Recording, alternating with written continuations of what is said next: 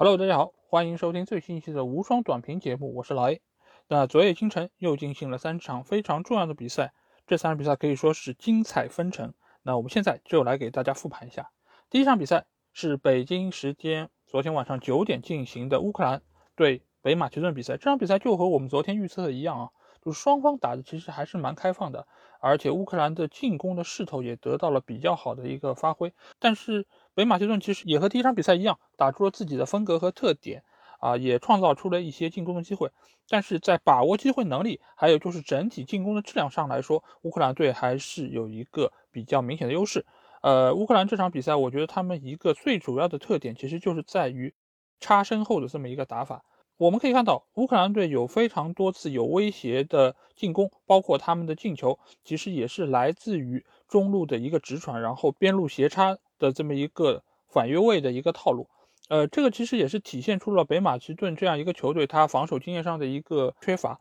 后卫对于整个防守体系的站位还是存在一定的位置感上还是存在一定的缺失，所以使得乌克兰获得了大量机会，能够在这个区域拿球，甚至于实施射门。但是北马其顿其实也并不是没有机会，我们可以看到，就上半时潘德夫其实有一个背叛越位的进球，其实还是非常精彩。而且这个打法其实也是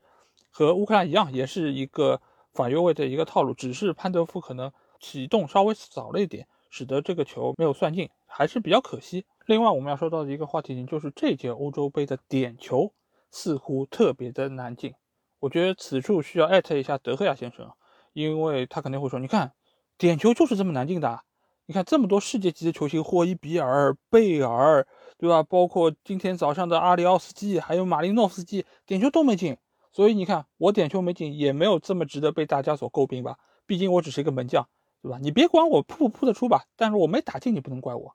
那这届欧洲杯确实点球的命中率是非常低啊。不过好在 C 罗罚进了，昨天晚上德佩也罚进了。但是总体来说，这届欧洲杯的点球的命中率确实是比较低的。昨天晚上乌克兰对北马其顿这场比赛有两个点球，其实都没有罚进。阿里奥斯基那个进球其实算是点球被扑出后的补射进的，所以并不算是点球进球。啊，包括还有马林诺夫斯基的点球也没有进。我觉得这个到底是为什么呢？其实相对来说，点球其实作为一个离球门这么近，也没有防守队员的一个进球形式，它其实应该还算是比较容易。那我觉得一个比较合理的解释，只能是球员身上背负的压力实在太大，可能他们在俱乐部的比赛里面罚点球，相对心态会轻松一些，因为毕竟没有罚进，之后还有很多轮的联赛可以给他一个弥补的机会。但是国家队的比赛，如果这场比赛是因为你的点球没有进而失利了，那就再也没有机会了。所以国家队比赛的点球的所背负的压力还是非常大的。在这个情况下，如果还可以把点球打进，那你真的可以称得上有一颗钢铁般的心脏。好，那我们来到了昨天的第二场比赛，就是丹麦在主场迎战比利时比赛。这场比赛我觉得是昨天最为精彩也最值得一聊的比赛。呃，首先就是我们昨天也说到，在第十分钟，双方会把比赛暂停下来。然后为埃里克森祝福。我们昨天在转播中也可以看到，双方球员暂停下来之后，集体鼓掌，和看台上的观众一起鼓掌，为埃里克森祝福。我觉得这一幕还是非常非常暖心。我们回到比赛本身，呃，这场比赛其实一开始就迎来了一个小高潮，就是比利时的中卫德纳耶尔失误，使得波尔森两分钟就打进了第一个进球。这个进球，我觉得其实真的是给埃里克森一个非常好的礼物啊。因为在还没有到第十分钟的时候，整个丹麦队就开始了自己的庆祝，而且我们也可以看到，整个上半场其实丹麦队打的都非常好，他们全面压制住了世界排名第一的比利时队。我觉得比利时队其实有几个问题还蛮明显的，一个就是他们的百岁防线啊，呃，尽管没有上维尔马伦上的德纳耶尔，但是我也说了，没有百岁也有九十岁，所以这条九十岁的防线。昨天确实也出现了问题，尤其是三后卫中的中间这个位置，也就是昨天德纳耶尔啊，那个留着一个非常长头发的一个球员啊，其实还在球场上还非常明显，呃，但是他的一个失误直接导致了丢球，所以整个现在比利时队可能最弱的一个环节就是这个防线，这个防线中最弱的环节就是中间这个位置的后卫到底由谁来担当？因为右边的话有。阿尔德维莱尔德，左边的话是维尔通亨，这两个球员相对来说，呃，经验也比较丰富，而且他们本身的一个啊防守的能力也还是保持的不错。但是中间这个位置，其实这两场比赛，呃，比利时也尝试了不同的组合，但是似乎收效不是特别明显。那不过好在这场比赛中场的时候有一个神兵天降啊，这个就是我们的丁丁德布劳内。我觉得德布劳内的上场直接改变了整场比赛的一个态势。大家也知道，德布劳内因为在欧冠的决赛中受伤离场，使得他缺席了之前所有的比赛。那这场比赛他下半场替补出战之后，整个整个比利时似乎有了灵魂，他们一切都回来了，卢卡库回来了，小阿扎尔回来了，连下半场替补上阵的大阿扎尔都回来了。大家觉得？好像切尔西的那个阿扎尔又回到了我们身边，又回到了几年前的那个状态，而不是整天只会待在皇马的医务室的那个阿扎尔。我觉得有德布劳内和没有德布劳内的比利时队完全是两个球队。今天德布劳内的出场，使得整场比赛都有一个不一样的一个态势。首先就是他直接策动了比利时的第一个进球，他的分球给到卢卡库，卢卡库哇，这德布劳内一上场，他似乎就是他那个。风骚的一个气质又出来了，就是一转身，然后一个汤球，我那真的是这么大个身躯能够有如此大的爆发力，我真的是让人叹为观止。之后他横传给了德布劳内，德布劳内助攻小阿扎尔扳平了比分，这个进球可以说是一气呵成。然后第二个进球更加精彩，小阿扎尔投桃报李，传球给德布劳内，德布劳内禁区边的一脚远射，直接洞穿了大门，逆转了场上比分。所以这场比赛，与其说是比利时的胜利，不如说是德布劳内的胜利。但是我想说，不能只依靠德布劳内一个人来掩盖整个比利时现在存在的问题。而且我也非常替丹麦感到可惜，因为其实丹麦整场比赛打得非常的出色，只是因为第一场比赛失去埃里克森，遗憾输掉了比赛，而第二场比赛又是因为德布劳内的上场，使得他们最终收获了两连败。大概率是要离开这届欧洲杯了，但是我在这里还是想要给丹麦队献上我自己的掌声，因为我觉得他们配得上一场胜利，而且我觉得他们是这场比赛的一个胜利者。那第三场比赛来到了荷兰对奥地利啊，这场比赛我相信大多数球迷看到这个比分会觉得哇，现在在荷兰又回来了，对吧？那个成衣军团，那个无冕之王，这届可能又会成为一个。呃，夺冠的一个热门球队，但是我想说，请不要被比分蒙蔽了双眼。那这场比赛我们可以看一下啊，就是在第十分钟，呃，荷兰队收获了一个点球，这个点球由德佩主罚命中。之前我们刚才说了，就是点球挺难进的，但是德佩顶住压力罚入这个点球。这个点球其实直接决定了这场比赛的一个走势，因为奥地利零比一落后之后，他们大举进攻。这个就给到了荷兰非常喜欢的一个局面，就是就是有足够的空间给他们来打反击。这场比赛我们也可以看到，荷兰的中前场的多名球员，他其实都是有非常快的速度，而且他们也可以直接给奥地利的防线造成极大的威胁。所以整场比赛，我们从数据统计也好，或者从从场面上来说，荷兰其实是占有非常大的一个优势。而且这场比赛，奥地利队又缺少了他们的主力中锋阿瑙托维奇。所以他们在前场其实整个进攻是缺乏一个支点的，萨比策也好，或者阿拉巴也好，他其实很难能够把球给到自己的锋线球员，所以他们只能偶尔的尝试远射。阿拉巴那脚远射其实还是有一些威胁，但是对于整个荷兰队防线的挑战还是略显不够。而且这场比赛德里赫特复出，他也给整个呃原本比较羸弱的荷兰的防线。可以说是吃下了一颗定心丸，而且德里赫特不仅仅在防守层面有他的贡献，他在进攻层面其实也是给对方的后防造成了一定威胁，包括定位球还有角球这一方面。所以目前来说，德里赫特的复出可以某种程度弥补之前存在的一些防守问题，但是整个荷兰队的防线仍然是比较的糟糕，无奈奥地利的进攻线也同样非常的烂，所以没有办法给到荷兰队一些实质性的威胁。尽管这场比赛荷兰队获得了胜利，但是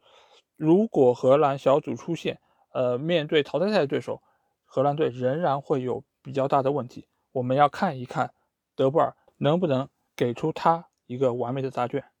那我们在看完了昨天三场比赛之后，我们要把足球无双今日之星给到比利时队的丁丁德布劳内。尽管德布劳内这场比赛他只出场了半场，但是他的出现直接扭转了场上的一个局面，而且整个激活了比利时的中前场。他个人一传一射的一个表现，也值得我们将“今日之星”这个称号给到德布劳内。好，那我们接下去将会来展望一下今天晚上会开展的三场比赛。第一场比赛是在北京时间晚上九点的瑞典对斯洛伐克这场比赛。这场比赛双方的一个球员，呃，都有一个阵容上的一个更迭啊。呃，首先就是瑞典的库卢塞夫斯基好像从新冠中痊愈了，所以这场比赛有可能可以出战。但是斯洛伐克这一边呢，他的后防线的瓦夫洛新冠呈阳性，所以一定会缺席这场比赛。尽管瓦夫洛他是一个呃替补球员，上一场比赛连替补出场机会都没有，但是他的存在或者他的新冠阳性，其实是给整个队伍带来了一个比较大的威胁，就是他接触过哪些人，哪些人又有潜在的会阳性的一个可能性，所以这个都是整个现在。给到斯洛伐克的一个难题，如果还有更多的球员会有阳性的报告产生，那我相信斯洛伐克之后的一个比赛都会有一个很大的影响。而且这场比赛之前，瑞典第一场比赛以一个非常被动的局面逼平了西班牙，所以瑞典队现在整个的队伍的心态是比较好的，就是他们从强手身上已经拿到了一分，接下去遇到的是这个小组相对来说和自己水平比较接近的斯洛伐克，那他们一定。会有比较强的信心去战胜对手，拿到三分，赢得出线的机会。所以这场比赛我会比较看好瑞典获胜。然后斯洛伐克这一边呢，呃，上次其实也有一个小的花絮啊，就是斯洛伐克的